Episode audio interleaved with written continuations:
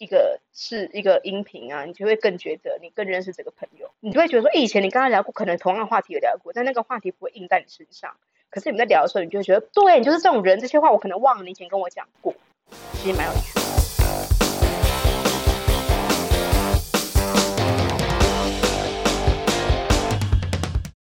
大家好，欢迎来到我的频道，听听 wonder lane。还有呀，我们的那个婚礼圈最近呢，有一个小小的新闻发生啦，就是有一个婚礼主持人呢，介入了自己主持的新郎跟新娘的爱情，就是导致于这个夫妻最后也离婚了。然后在网络上，大家都彼此的在讨论说：“天呐，这个主持人也太没有那个职业道德了吧，居然当小三。”那对于这个话题呢，呃，在我旁边这个人其实现在一直想要 张开嘴巴，一直想要说，对，阿话到底有多么讲出来这个话题，他其实就是愤愤然。本来呢，他来上这个节目就聊这个话题呢，我们都觉得有点紧张，因为毕竟他算线上现在蛮知名的一个。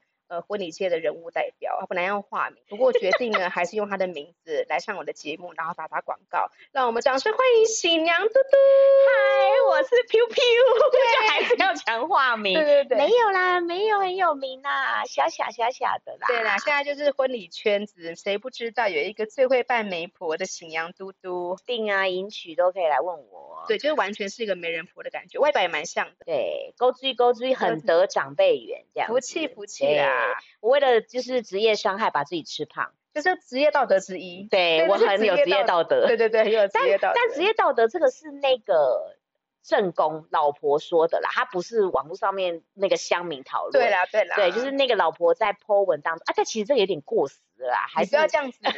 我们讨论的就是只要是在三年内发生，都是、啊、三年内啊，那很新鲜，很新鲜。对，就是那个正宫在 po 文打了这篇，就是可不可以请这个主持人。有点职业道德，这样主持人介入了这一对夫妻的婚姻，因为就是结婚了嘛。嗯。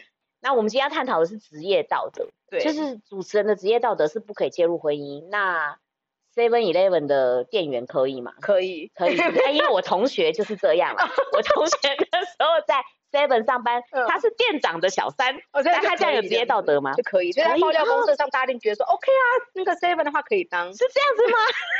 不是也不行，的的也不行，当人家小三，小三应该是什么职业都不行吧？对，所以我觉得、啊、还是他职业是小三，他就有职业道德，因为他本来的职业就是小三，然后就是好好伺候他的那个就是没有结婚的老公，对，就是外遇对象这样子。哦，那可能这样是有有职业道德。哎、欸，不是，欸、任何一个职业都不行，不能当啊。对，但是主持人的职业道德应该是有没有把这场婚礼主持好。而不是用在这个地方吧？对啦，因为现在很多新娘瑟瑟发抖，她如果看到他自己的婚礼上主持人稍微漂亮的地方，就说金丢啊，就金丢就觉得完了完了，会不会来就是介入我们家的婚姻？对，好，我跟你讲，在这边我要很慎重了，大家可以去搜寻喜娘嘟嘟跟主持人 Ting，因为呢，我们的外貌跟长相绝对绝对不会介入你们的家庭，会绝对让你们很对，不会绝对不会让你老公起色心，除非老公吃的比较油。对，总是有人喜欢我们这一款，而且安全感呐、啊。对啊，而且就觉得这胖嘟嘟喜庆喜庆啊。但老公通常不会喜欢这种的啦，所以你们可以放心在我们当年主持人了。对啦，顺便行销一下。对对对，对，对，那我说真的，我们讲正经的，我我是真的觉得我们在从事这个工作的时候很难很难对现场所有的男性，包含新郎，就是真的有动情，真的很难。我我自己本身啦，我分享我自己的本身的状态是。不太会有这个状况，是因为我在现场比较强势，嗯，就连我自己的先生都不喜欢在现场看我工作，嗯，因为他会觉得很讨厌，所以更何况因为过于掌控欲这件事情，它其实我们要为了控制现场的所有状态，包含了控制音乐是不是在对的时间出现，菜是不是在对的时间点上菜，以及现场的服务人是不是在对的时间点做对的事情。还有包含要管理你们家人以及工作人员在做对的事情，所以其实，在现场我们要顾及的事情太多，绝对没有那个心思去勾引新郎，真的太难了。还是他们觉得我们很迷人？没有人会觉得我们迷人，每个都觉得强势的跟什么一样。对，我们自己在那样子的环境，我们更希望的是我们的的消费的客人，我们的新郎新娘嘛。他们应该带着很开心的心情去完成他们一生一次的大事。没错，那我们是很专业的去完成。说真的，我自己也会避免跟现场的男性啊，就包含新郎、包含主婚男生的主婚人，就是有过度的接触。你说爸爸嘛？对对对哎，所以如果当爸爸的小三有职业道德吗？哦，这样子，这不行啊！哎，对，我是真的觉得我们也会划清跟，因为我们想要跟新娘当闺蜜、当好朋友、当伴娘，可是有时候伴郎或者是新郎那边，我自己真的是会在现场跟他们稍微划清一点界限。你知道我遇到一个新娘秘书跟我说，因为她很赶，她就跟我说，哎，Ting 可不可以去帮忙那个新郎打领带？哎，拜托积累领带很亲密，我自己觉得很亲密。嗯。可是因为那时候很赶，大家真的没有觉得什么。但我自己就会说，哎、呃，我不会打领带哦，因为我没有男朋友，嗯、我不会打领带。但是因为我我觉得我自己长得是非常给新娘安全感的人，嗯、可能现场妈妈感也很重。嗯。就是我会帮他们顾好所有的事情。嗯。所以。有时候新郎会来找我求救，帮他干嘛？因为他就会说，那个造型师都在顾我老婆，没有人帮我。嗯，对。那我也会在新娘看得到的之下，嗯，我才会去帮新郎做一些什么。嗯，但我会前提之下是公共场，不会是只有在我们两个的空间。那太奇怪了啦。哎，你讲到这个，还有一个点，我在联系新人的时候，比如说。那个就算是新郎来来找我咨询，嗯、然后是新郎男方这边来买我，嗯，我第一个联系的一定都是新娘这边。我也是、啊，对不对？就是包含打电话要问事情啊，都会是我这边跟新娘联络，除非新娘说我不知道，都是老公弄的，你可不可以跟我老公联系？透，因为他说可以，我才去跟他说。但因为我可能本来就不是娃娃音的人，嗯、所以在跟客人讲电话的语调或是专业度，你总不可能说，嗯，你的流程表什么时候要给我？我流程表都打不出 来，我要吐了，我要打你哦，我个怕了皮啊，再讲。对，一定会说，哎、欸，这个你的东西要给我，因为你作业表给我，要不然我会打不出来哦，因为我们今天要给饭店了，我们的口气都已经是比较。强硬式的女生的婚礼主持人其实有这方面，不要说职业道德，这方面的职业的原则，就他其实不会太、嗯、太接近异性，以及就是他也希望，如果他在接近你的新郎的时候，应该在你看得到的时候。没错。这新娘真的是不用太过于担心这件事情，因为我真的觉得，我跟你讲，其实这种事情，哎，拜托你，很多男生出轨都是跟自己同事啊，或自己的什么对，对啊，或者什么听得上约到的啊，嗯、才不是什么婚礼主持人。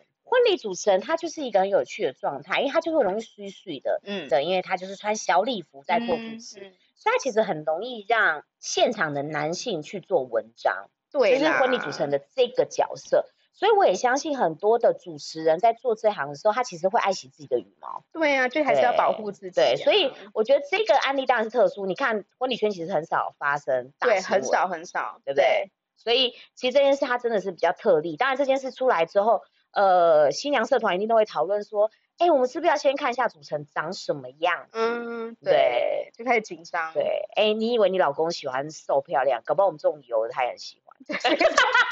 所以不要以为安心的就真的安心，哎，没有啦，重点是要跟他们讲说不要紧张，不要紧张。其实大部分应该是九十九点九的主持人都是非常安全，而且是真的是付出专业在服务服务的，就比较紧张。但是婚姻之后怎么经营，就是你们自己的事情。没错，对。那我也想问嘟嘟一个问题，因为他毕竟现在就是一个呃已经结婚，而且老公是呃爱情长跑多年才结婚的。对对对。我想问一下，就是跟大家分享一下，尤其你自己做那么多婚礼，然后做了这么。这么多礼俗，看了这么多情情爱爱，然后修成正果，但有的也可能真的是离婚。对，有没有影响你的爱情观跟婚姻观是什么？哇，呃，这我可以分享。像我今天有呃咨询一组客人，他们就在我面前吵架，只是咨询哦，就在我面前吵架。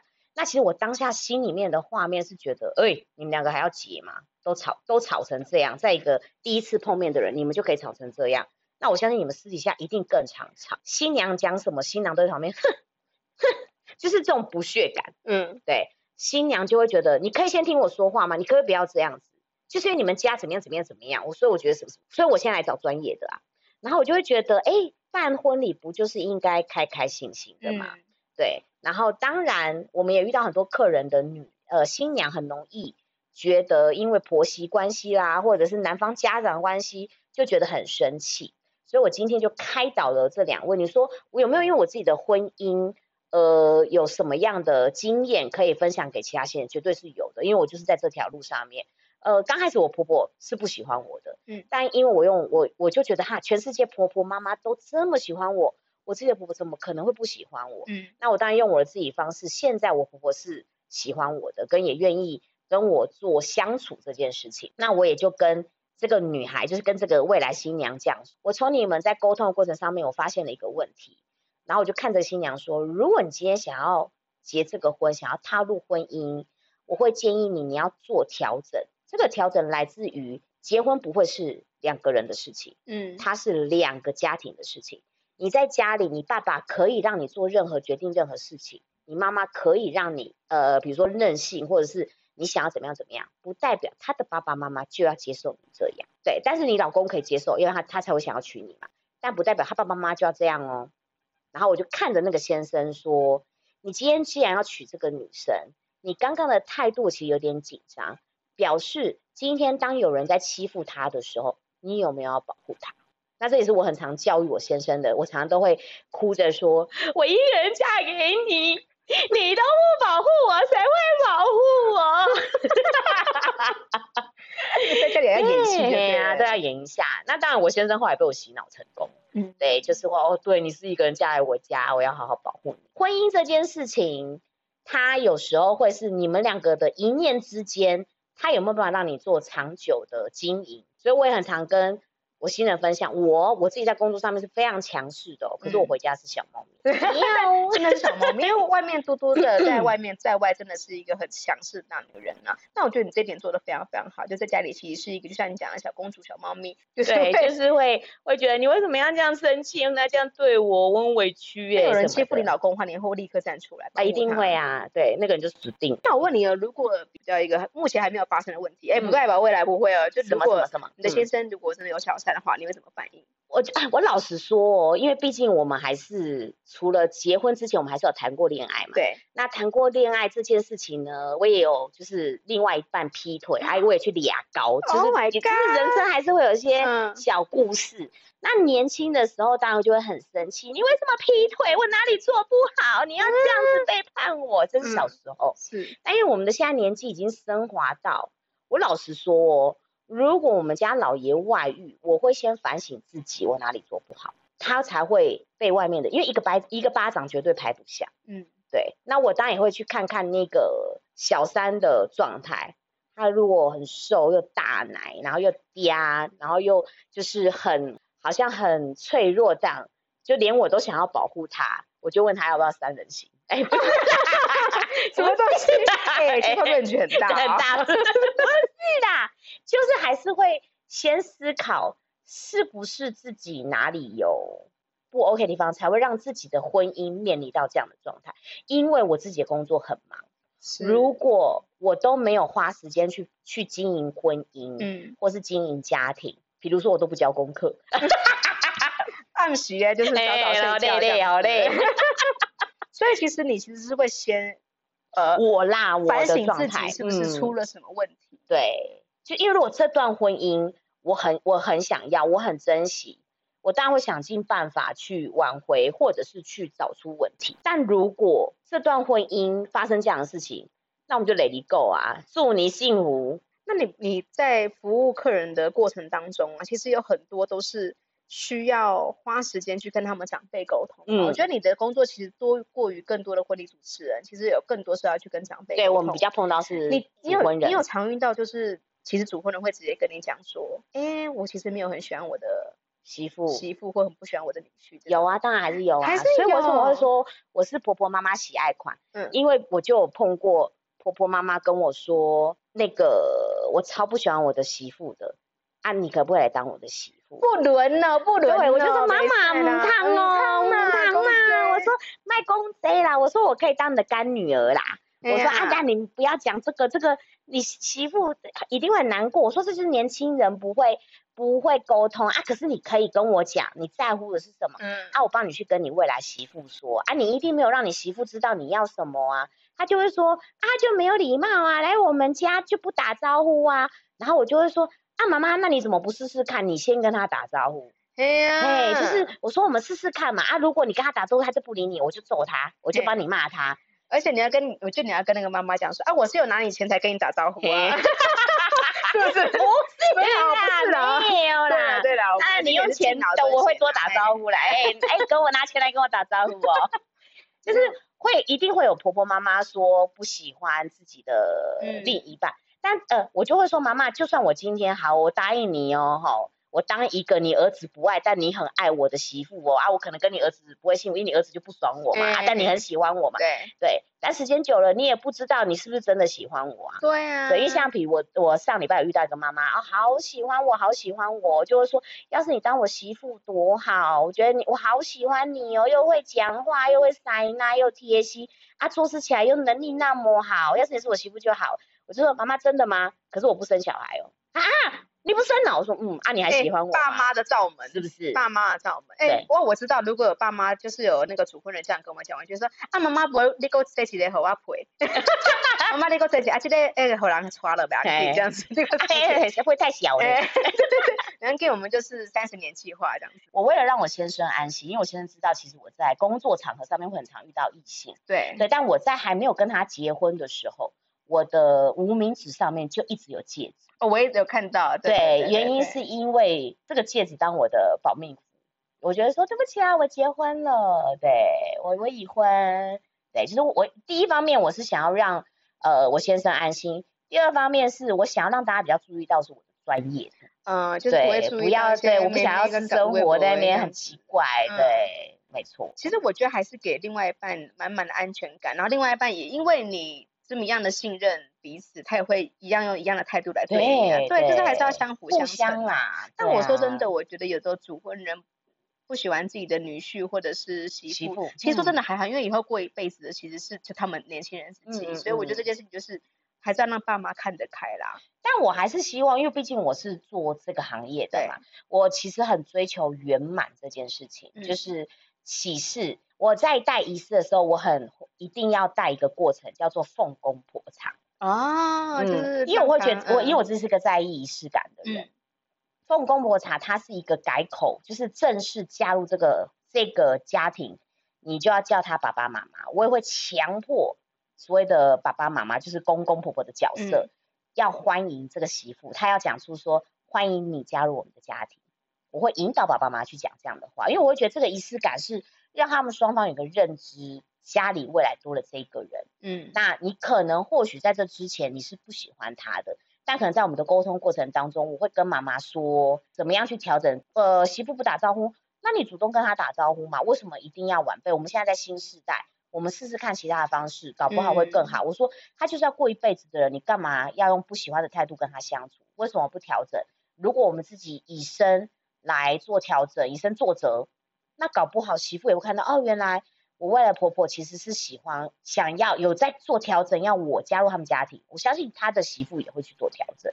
哎、欸，你知道听你这样讲吗？我就真的是觉得说，就我们婚礼啊，除了说有一个呃专业的婚礼主持人很重要，有一个专业的做媒人、做中间桥梁，就像你这样的角色，其实是非常，嗯、就新娘这个角色，其实真的是非常非常重要。因为你知道，我们传统很多媒人婆都是找自己的阿姨嘛，或者什么三姑六婆妈妈的朋友。可是当你的呃妈妈主夫人在跟媒人婆抱怨这些事情的时候，媒人婆那种长辈点，她就会说：“嘿啦，还唔丢，还叫就变三姑六婆的讨论，对，就会变成说一直往那个歪，就一念之间就往那个真的不好的方向走，就丢这幸福的行不丢，哎哎哎，尬尬戏，对对对。可是如果是他们今天找的媒人或者是新娘这个角色的人来当桥梁的时候。他是可以以一个第三方的角色来讨论这个事情，其实很重要。对，就是你，哎、欸，真的是新娘这个行业，真的是我觉得大家在结婚的时候，可能现在很少人会有注意到这一块，慢慢越来越多人来会注意到这一块。嗯、所以其实我觉得这样的角色在婚礼举办这种一生一次、终身大事的婚宴婚礼当中还是很重要的。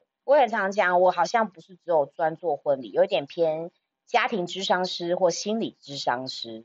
因为你就会，因为你我我我要协助提亲，嗯，所以我其实是会参与这个家庭很深很深的，在他的那个中心位置，因为我要谈钱嘛，或者是我要知道他们双方的家境状况，我才知道这个双方的礼数啊怎么去谈，那就会比如说就会我就会觉得很有趣啊，因为你就会很深入了解这个家庭之后，你会知道爸爸妈妈担心什么，未来的岳父岳母，未来的公公婆婆在意什么，嗯，那你就会有觉得有一个使命感、责任感。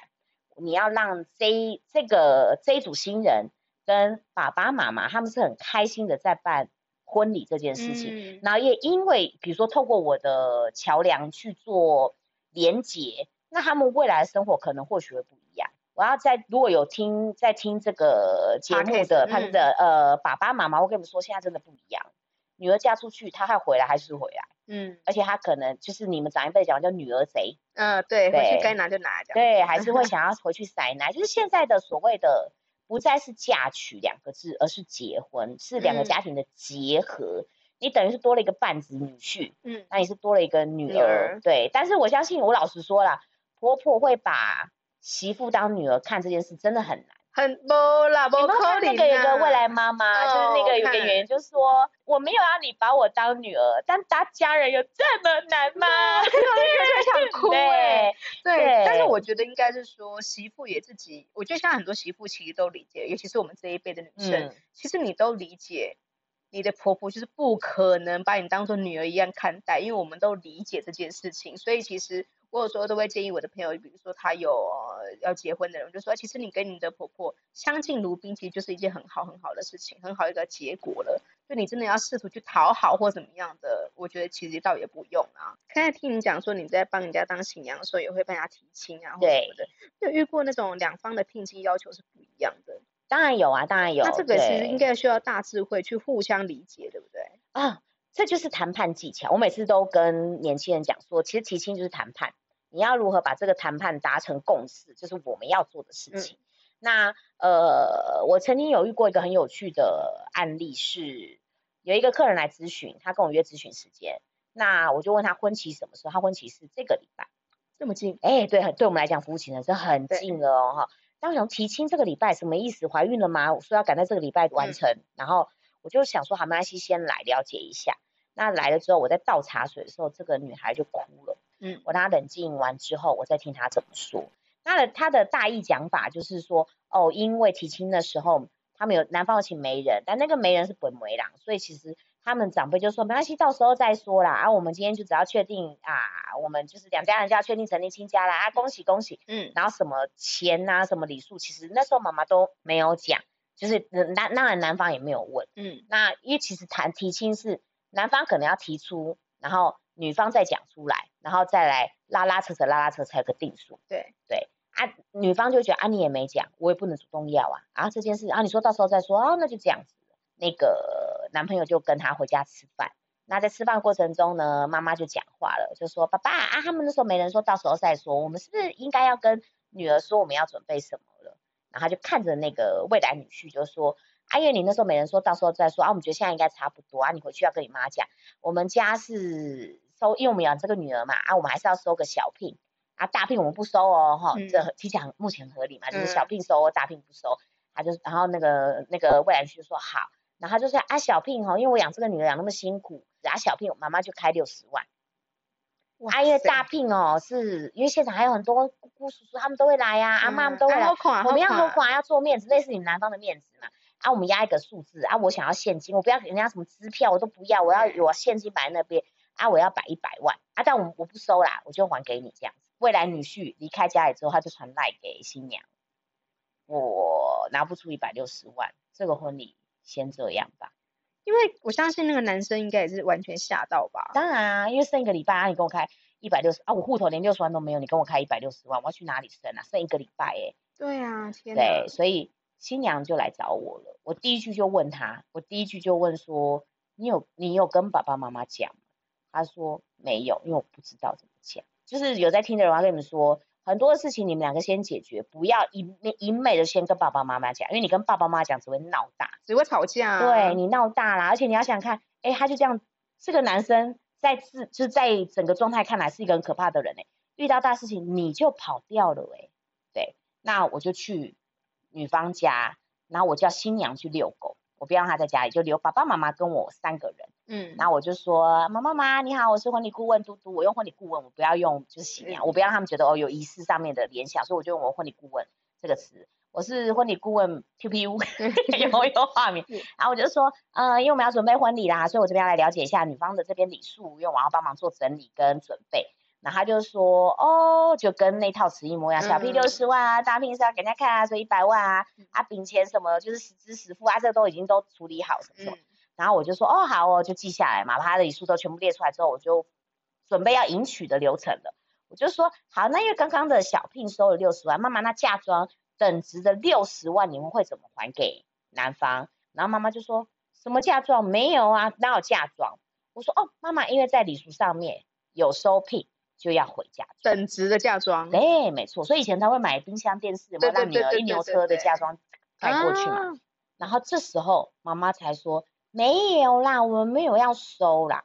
啊，我讲这个价钱是如果我女儿未来怎么样的时候，其实还是想给女儿啦一个保障。嗯、对，但他是这笔钱他没有要收，因为他知道他设这六十万就就是把女儿卖出去了。嗯、对，然后我就说哦，所以他就说啊，因为。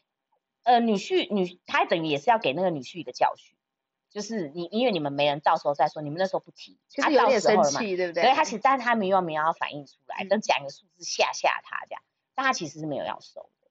那我听完我就觉得好解决了嘛，我就说好的，那我知道，我就把东西整理整理，我就说啊，那我今天就打扰到这边，我就赶紧，我离开之后赶紧请新娘帮我联络男方家人，嗯，对，我就我因为我有问那那个新郎说，你到底还要不要这段婚姻？就这个女生到底是值不值得你爱的？她说她爱，那我说，那如果你爱，你怎么会没有去做任何的、任何的，比如说争取机会，你就不要？其实也是生气，就是他吓到了。我觉得这个男生是吓到了。对啊，很多男生好像遇到大事情都会惊掉。那妈宝啊？但他也没有到妈宝来，也没有说妈妈说不可以。我妈妈说。对，那后来。我我聊完之后，当然就跟男方，那我一去，当然父母就没有好脸色啊，因为他就觉得我是老来讨债。但是他那时候父母已经知道六十万这个知道了，Oh my God，更生气。对，所以他们一定是气不补的，就觉得我是来讨债啊什么什么那当然我把前因后果讲完之后，在沟中间的沟通过程当中，男方在结尾他其实觉得歹势。因为他自己礼数没有顾好啊，对，对，然后我就说、就是、啊，但也这也不能怪你们，因为你们本来想说你很简单啊，现在很多长辈都不不就吃个饭就好了吗？但其实他有很多的美感在。嗯、然后我那天也夸海口，我说女方不会收这一百六十万，他如果收下来，我自己从我户头里一百六十万给你。我跟你讲这个话太夸张，因为因为我要让他们安心，但因为、啊、因为我在现场，因为我要他们买我现场带仪式，谈、啊、完之后我请新郎再求一次婚。再跟新娘，因为因为就你刚刚讲已经有一些有一些那个那个心里不爽了。对啊，你就刚刚提了嘛，所以我就请新郎再求一次婚，那他也弄得很盛大。啊，太好了。对，因为他是把心抓回来嘛。那当然这个礼哎，你看这礼拜有多，这个这一个礼拜我有多忙，我要完成，我确定提亲 OK 了，完成了，我还要忙求婚，求婚完成之后，再就是这个礼拜的婚礼。好了，到当天之后我再带仪式。这个我也是觉得，因为我其实我做这样十一年了嘛，嗯，我其实对婚礼的感动，我其实已经麻痹了，因为我已经在专业度上面是我在现场是看细节，嗯，我没有办法进入到那个氛围里面。但那一天我鼻子酸了，原因是什么？因为我们不是在仪式上面会有一个婆婆帮媳妇戴戴项链，对，然后她戴完项链之后，她就说：“嘟嘟，我还有一个礼物想要送给我的媳妇。”嗯，然后我想说，嗯。你要干嘛？你要就是超出范围，不在我们的流程里面啊。对，妈妈看着女方的妈妈，就男方妈妈看着女方妈妈，然后在大家面前从后面环抱住这个新娘，然后我好像打到麦哦，环抱住这个新娘之后，然后跟在场大家说：“你以后也是我的女儿喽，我会好好的疼爱你啊。啊”然后就看着女方妈妈说：“你放心，我会像你疼，我可能没有办法像你那么百分之百爱她。”但我会尽我所能的疼爱她。我看到这个婆婆一百分，真的眼泪就一直掉，一直掉。因为她因为这一个礼拜面临太多事情了，压力太大了。她在所有人的见证之下宣誓了这件事情，那也让这个新郎知道，哦，妈妈会是疼爱你的老婆的，你也不用那么担心。真的是很感人呢。对，所以我很常上课，我因为我们会办礼俗讲座嘛，很常上课我都会跟新郎讲说。因为我每次看到讲到这边，新娘在场的新娘就会开始偷偷擦眼泪，他们就觉得进去那氛围了。如果我婆婆也做这件事情，哇，好像有一点点温馨哎，所以也觉得啊，这件事情真的是圆满的。那我的课程结尾都会说，所以在场的新娘新郎们，呃，媒人固然很重要，新娘的角色帮忙协助提亲，这个很重要，但更重要的是，请你们户头记得随时存有一百六十万。就是我真的觉得。婚礼仪式在整个婚礼的过程中还是非常非常重要的。与其你在那边担心你的婚礼主持人会不会跟你的老公那边偷吃约炮，你倒不如好好来举办这个婚礼仪式，让双方的家人可以更了解你们彼此双方的家人，真的以后要变一家人呢。因为其实我会很常讲，为什么会有小三介入？做筹备婚礼过程当中，是不是没有那个仪式感，让你们觉得结婚跟谈恋爱是一模一样的？因为我们的回归正题就是主持人当小三这件事情。哎，你想想看，我为你做那么多的事情，我这样协助客人啊，做那么，你觉得我可能当你的小三吗？他不可能是真心祝福你们要永久的好。对，其实我是真的在帮助你们成立家庭婚姻这件事情。嗯，那当然，你但当然你老公很爱我，我也是没辙啦。我就是你不要这样子说啦，有可能是老 老婆一定哎，我不知道是老婆爱你。哎，对。其实他们很爱你是一定要的，一定对，因为他们要非常信任你，才可以把这么重要的事情给你就是服务啊。是啊，所以我我们回归到正题，就是职业道德这件事情。我刚想要分享这些故事，是想要让大家知道，所谓的我们主持人。或者是因为其实我也是主持人出身的啦，然后引申到我想要在礼俗这一块多进修，所以我才做到现在新娘的，就是媒人的这个角色。我一直是想说，我们的职业道德到底在做什么事情？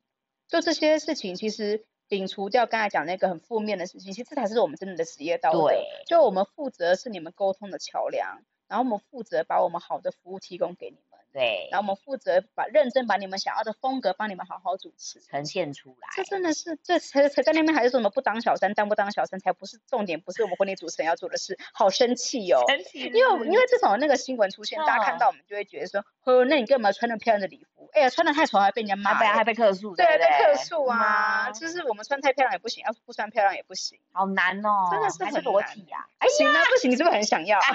我还没结婚呢，是有机会，有机会，对，所以其实我觉得我们。今天讨论这么多，也知道仪式很重要，或者怎么样看待婚礼帮你服务的人其实很重要，真的是要彼此信任。但是我是说真的，我觉得太漂亮的主持人可能声音量没这么大，就跟你比起来，我没有我说你很可爱。欸，其实我一直很想要讲一件事，就是因为其实我们刚在 Re 搞私底下的时候。因为 Ting 以前是我的人事主管，就是我是他面试进去进入这个产业。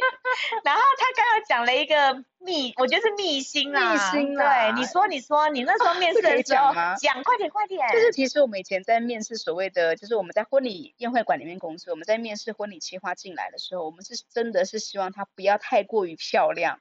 但但我们还是有很多就是长得人模人样的婚庆啦，就是不是说就是原来漂亮不漂亮才可以、啊、没有没有，真是、这个、前同事们，我相信你们很多人在听，我们都不是啊，所以我们才可以当。不是，有时候就是你可能觉得这个人的感觉他，他呃，就是还是希望他正气，然后端庄端庄，然后哎，那你因为你那时候当人事，那你有碰过妖气重很重的？女孩，然后要来面试的工作，其实不到说是妖气，但是因为很多时候我们来面试的女孩都是刚毕业，所以其实还是都很稚嫩。嫩但是其实我们会希望说，稚嫩的人进来我们公司之后，我们会训练他一些界限要抓得很清楚。其实我们已经在呃公司训练里面界限是抓得很清楚。就像我们一开始讲，为什么一定要先联络新娘？新娘，这是以前的公司的 SOP，对对对对，教我们的，就是说你不能跟新郎，对，就是你。不要跟新娘先联络，因为你很多事情是要以新娘为主。对对，这是一个界限。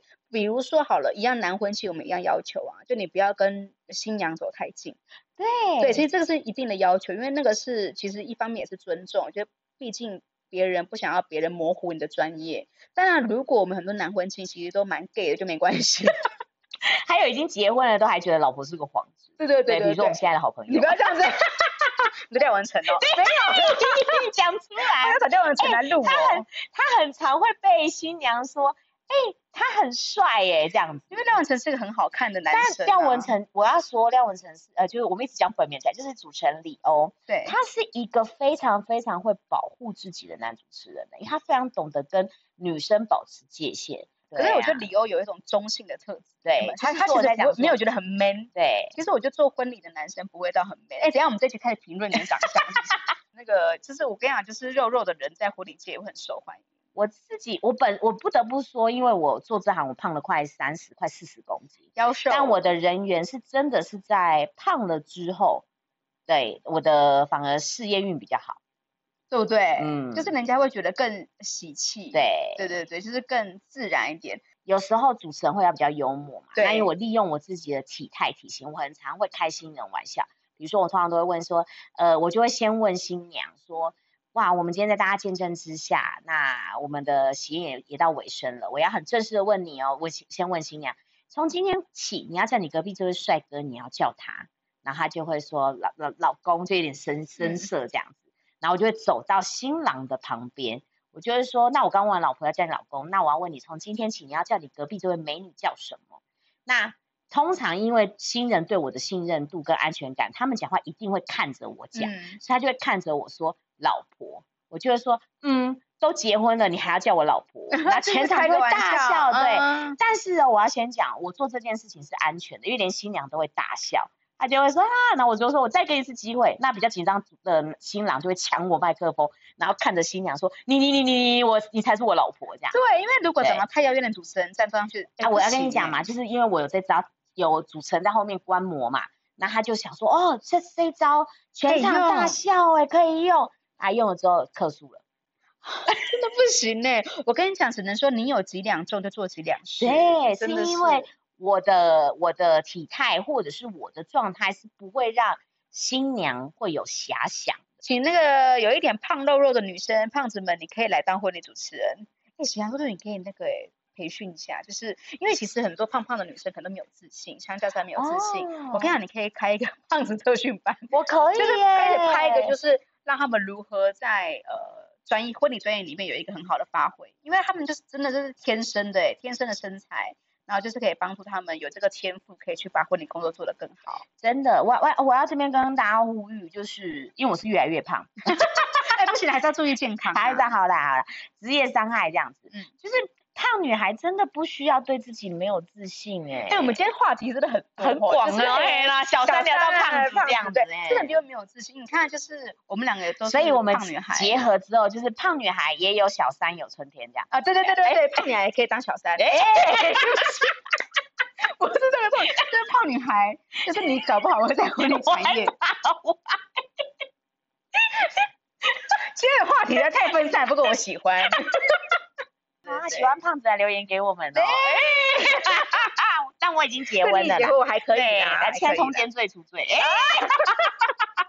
好了，烦死了，我们不讲一些浪漫的仪式吗？这样子。好了好了，我们已经录了这非常久。好，OK，我要请嘟嘟呢，因为大家听到他爽朗的笑声，就知道她真的是一个天性很乐观，而且很知道自己要做什么的一个女生。其实我觉得这样子的个性需要。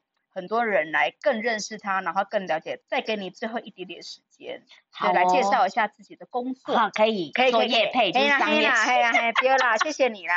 嗨，好，大家好，我是喜娘嘟嘟。那喜娘嘟嘟其实就是我们所谓的媒人婆二点零的角色，因为很常我们会说媒人婆以前找长辈，他就会像站在长辈的立场去沟通，那就沟不通嘛，因为他就是长辈的立场，他就会一直要说服你做你不想事、不想做的事情。